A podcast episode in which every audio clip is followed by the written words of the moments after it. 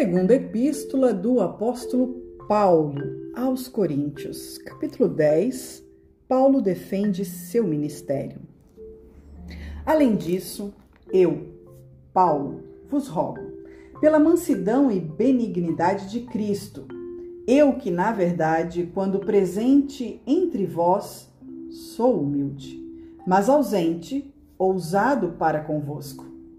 Rogo-vos, pois, que quando estiver presente, não me vejo obrigado a usar com confiança da ousadia que espero ter com alguns, que nos julgam como se andássemos segundo a carne. Porque andando na carne, não militamos segundo a carne.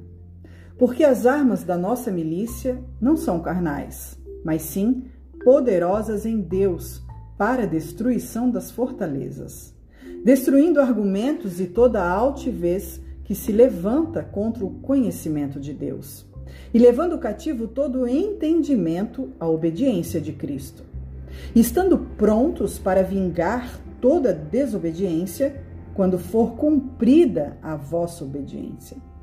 Olhais para as coisas segundo a aparência?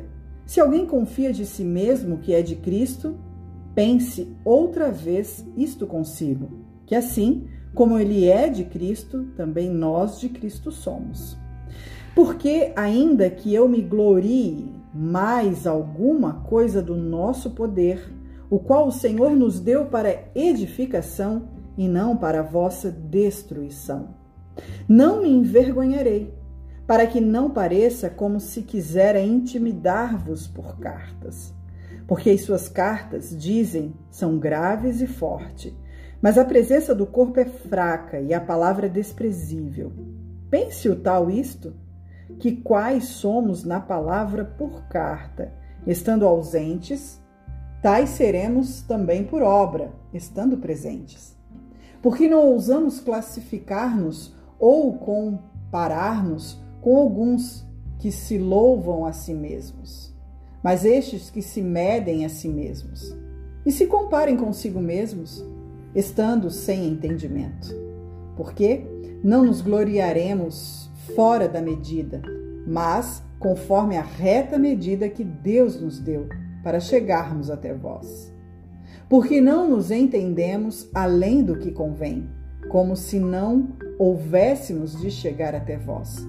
Porque não nos entendemos além do que convém, como se não houvéssemos de chegar até vós. Pois já chegamos também até vós no Evangelho de Cristo, não nos gloriando fora da medida nos trabalhos alheios, antes, tendo esperança de que, crescendo a vossa fé, seremos abundantemente engrandecidos entre vós, conforme a nossa regra, para anunciar o Evangelho nos lugares que estão além de vós e não em campo de outro para não nos gloriarmos no que estava já preparado. Aquele, porém, que se gloria, glorie-se no Senhor. Porque não é aprovado quem a si mesmo se louva, mas sim aquele a quem o Senhor louva.